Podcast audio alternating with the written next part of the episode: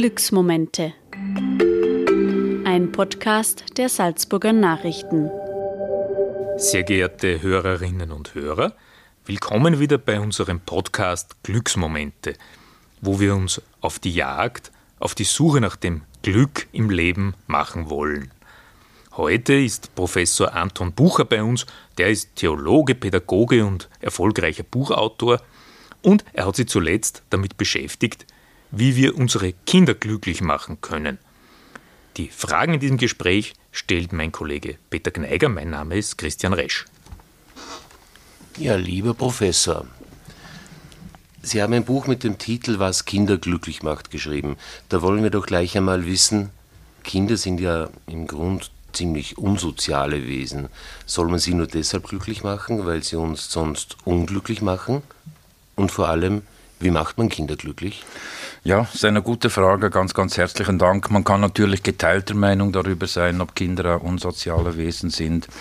Ich meine, Kinder sind von Anfang an schon soziale Wesen. Sie kommen mit einer angeborenen Bindungsfähigkeit äh, auf die Welt und sie sind übrigens auch wesentlich früher schon in der Lage, sich empathisch in andere Menschen hineinzuversetzen, sind also keineswegs also egozentrische Wesen, als wie man sie oft äh, äh gesehen hat.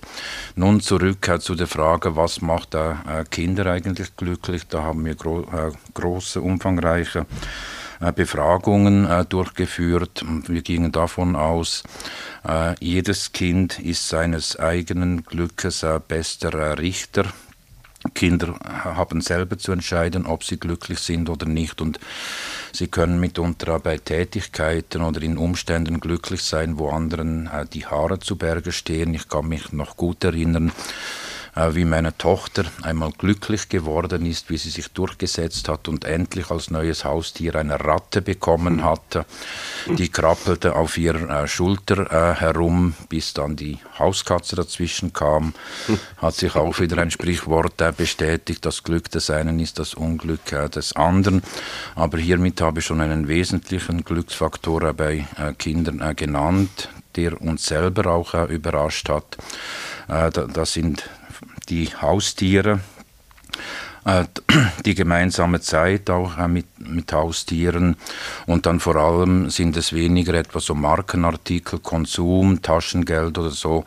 Kinder werden glücklich vor allem durch ihre Tätigkeiten, die intrinsisch motiviert sind, äh, durch ihr Spiel, wenn sie die Zeit selber vergessen, bei gemeinsamen Unternehmungen, auch und gerade mit den Eltern.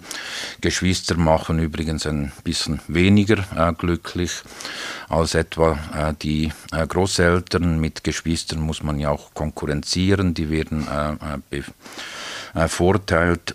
Und was vor allem festzuhalten werden verdient, es wird ja sehr oft äh, gesprochen, auch massenmedial, dass die heutigen Kinder es viel, viel schwerer hätten als wir in unserer eigenen Kindheit.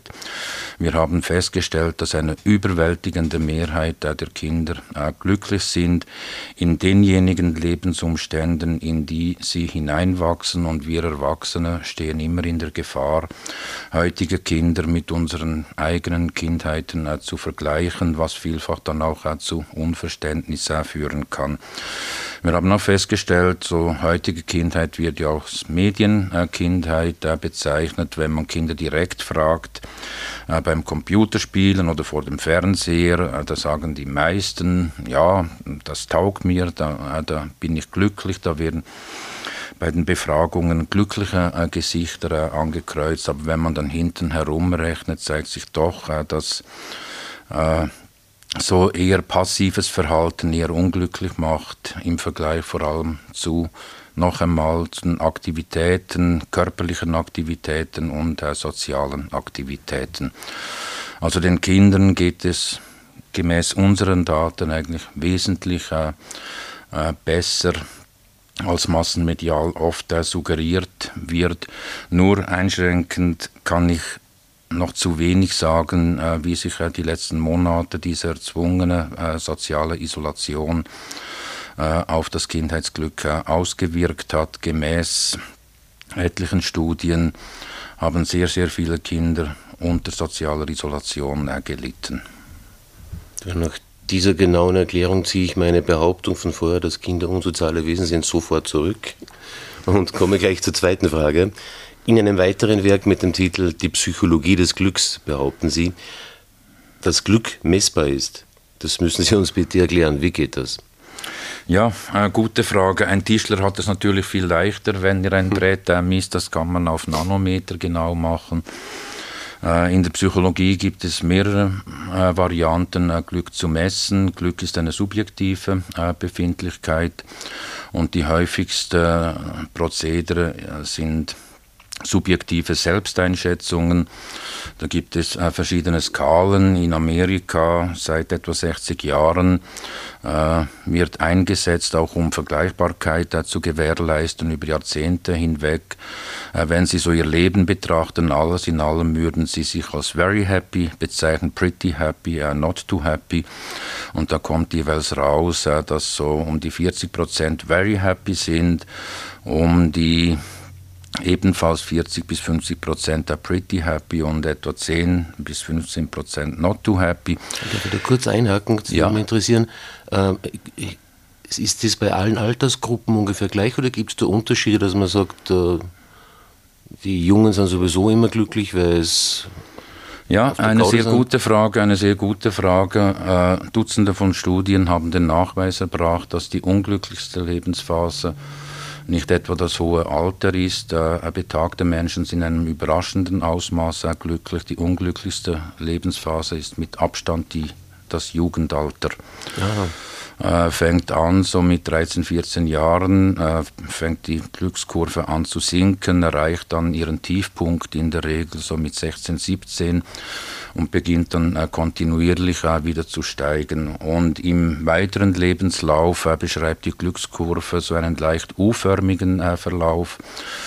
Besonders glücklich ist man, wenn man sich auf eigene Beine stellen kann, eine Familie gründen kann und dann so mit 40, 45, dahin geht es ein bisschen runter, um dann aber so nach der Lebensmitte an wieder anzusteigen. Also es wird bezeichnet Aussicht, so als das äh, Glücksparadox äh, ja. Äh, des Alters. Ja. Ähm, das heißt, lieber Professor, dass Sie sogar wissen, wie man Glück steigern kann. Bitte sagen Sie uns, wie das geht.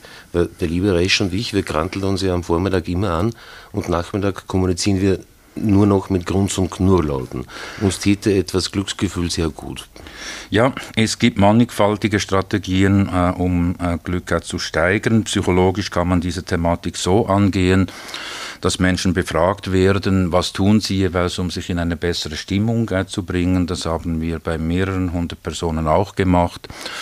Und etwas, äh, eine der häufigsten Strategien sind soziale Aktivitäten, äh, mit Freunden reden aber auch äh, körperliche äh, Aktivität, 30 äh, Minuten intensive Bewegung am Tag kann den gleichen stimmungshellenden Effekt haben wie leichte Antidepressiva.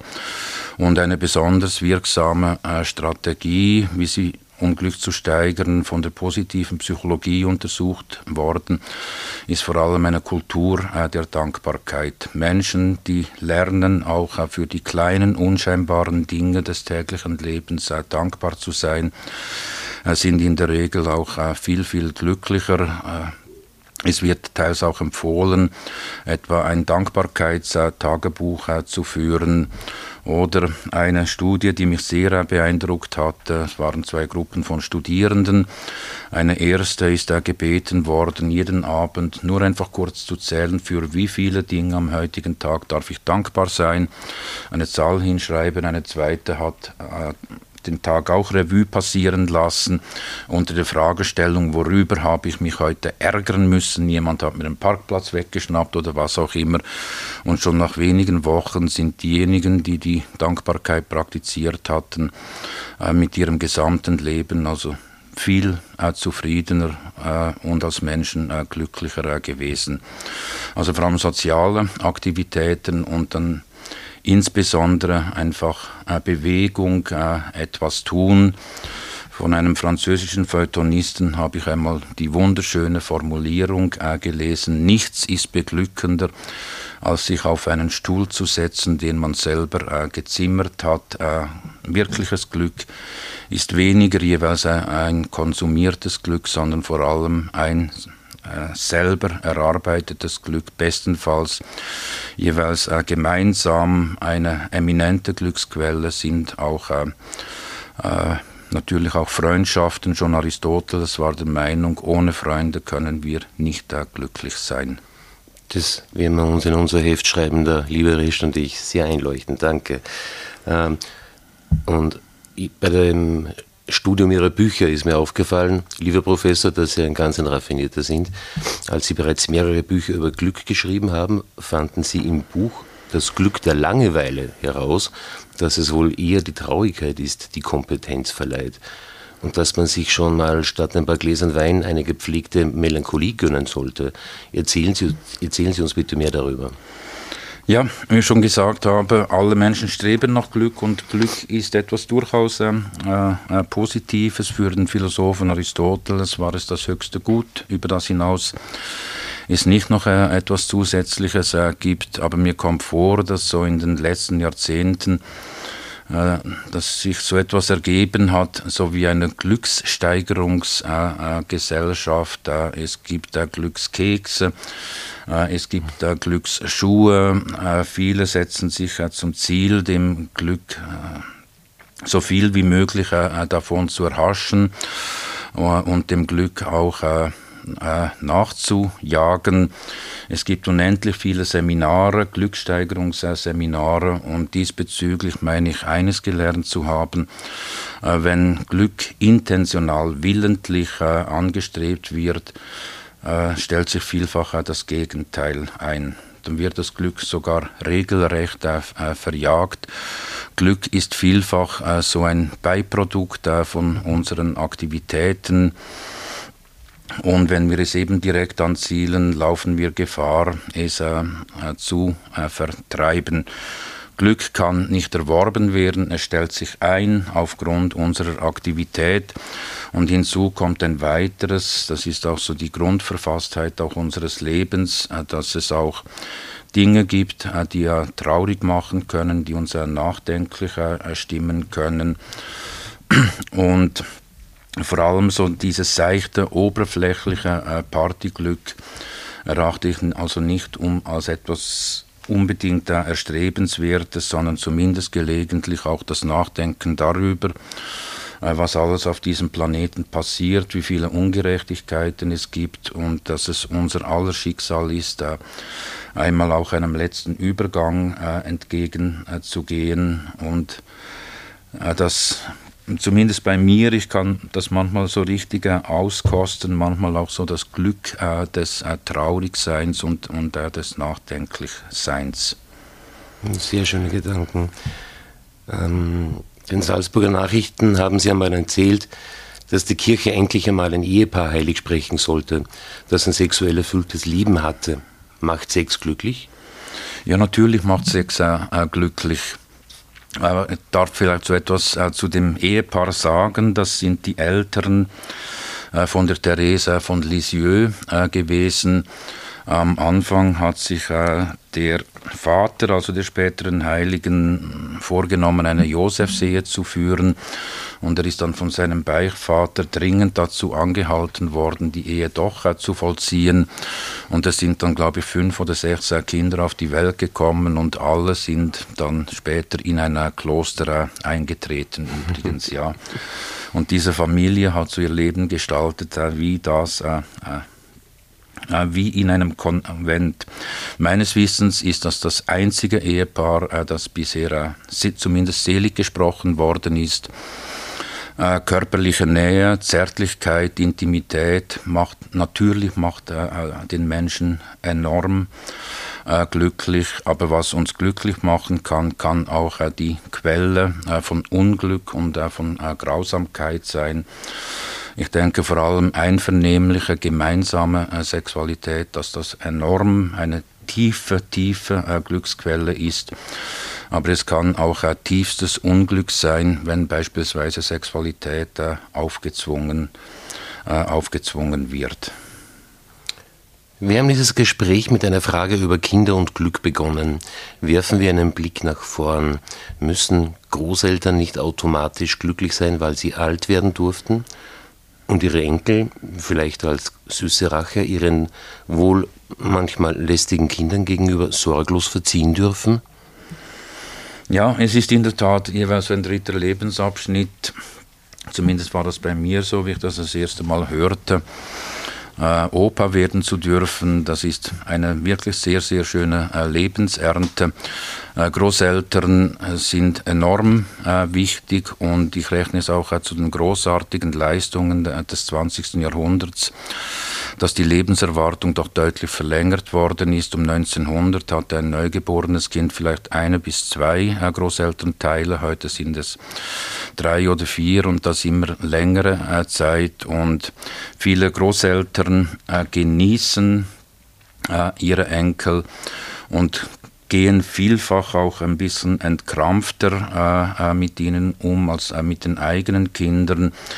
Jedoch hat auch eine unserer Studien äh, auch zutage gebracht, dass die Großeltern eine stabilisierende, harmonisierende Wirkung haben.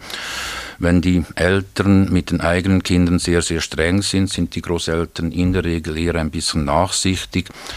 Und wenn die Eltern eine Laissez-faire-Erziehung praktizieren, sind es dann oft die Großeltern, die auch die notwendigen äh, äh, Grenzen äh, setzen und der Einfluss äh, einer guten Großelternbeziehung äh, ist wirklich nicht zu unterschätzen. Äh, die Wahrscheinlichkeit, dass Jugendliche auf die schiefe Bahn geraten, ist erwiesenermaßen äh, viel, viel tiefer, wenn sie auch eine gute Großelternbeziehung haben. Äh, wobei es vor allem jeweils die Mutter der Mutter, also diejenige Oma ist, die am beliebtesten ist, eine mögliche Erklärung dafür ist die, dass da genetisch ganz, ganz sicher ist, dass da die eigenen Gene weitergegeben worden sind. Aber ich denke, äh, Großeltern leisten mittlerweile auch so viel an Betreuungsarbeit, äh, an Beziehungsarbeit. Gemäß einer Studie in der Schweiz mehr als alle Pflichtschullehrer äh, zusammen pro Jahr dass Großeltern einfach viel, viel mehr Anerkennung und Reputation verdienen würden, als sie sie im massenmedialen Diskurs äh, haben. Also Enkel können eine enorme äh, Glücksquelle sein, aber auch das Umgekehrte, dass auch äh, Großeltern äh, für Kinder ebenfalls enorme äh, Glücksquellen sind und dann auch so etwas garantieren wie eine Identität, einen Zusammenhang über mehrere Generationen hinweg, dass das Leben eigentlich wirklich auch miteinander verbunden ist. Ja, Herr Professor, herzlichen Dank, dass Sie so ausführlich mit uns gesprochen haben. Das war wirklich spannend. Ich möchte mich damit, liebe Hörerinnen und Hörer, wieder einmal von Ihnen verabschieden vielleicht noch einen Hinweis in eigener Sache anbringen. Viele Geschichten und Hintergründe rund um das Thema Glück können Sie jetzt auch in Buchform erwerben. Sie können unser Buch zu den Glücksmomenten unter shop.sn.at bestellen und kaufen oder einfach bei den Salzburger Nachrichten anrufen unter 0662 8373. Auf Wiederhören. Das war ein Podcast der Salzburger Nachrichten. Redaktion Christian Resch, Thomas Hödelmoser und Peter Gneiger. Wenn Sie mehr wissen wollen, finden Sie uns im Internet www.sn.at.